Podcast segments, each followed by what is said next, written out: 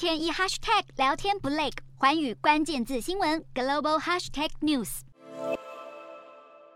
气势宏大的美国海军雷根号核子动力航舰甲板上载满 F/A-18 超级大黄蜂战机，浩浩荡荡驶进南韩釜山海军基地。这是美国航舰睽违将近五年再度部署南韩，本次前来目的就是要参与美韩军演，对北韩释出强烈的警告。雷根号进驻南韩，扩大联合军演，巩固两国同盟关系，象征着美国逐渐加强亚太地区部署行动。除了是要威臬传出准备进行第七次核试的北韩之外，还要反制试图破坏印太区域和平的威权政府。美日韩三国外长二十二日在美国纽约举行联大场边会议，三方都对于频频以核弹威胁他国的北韩以及不断推高台海紧张的中国深表担忧。对此，三国都同意推动更多安全合作，提高威臬力。而这一次，美国海军部部署战力强大的雷根号航舰到南韩，完全呼应对亚洲民主国家的承诺。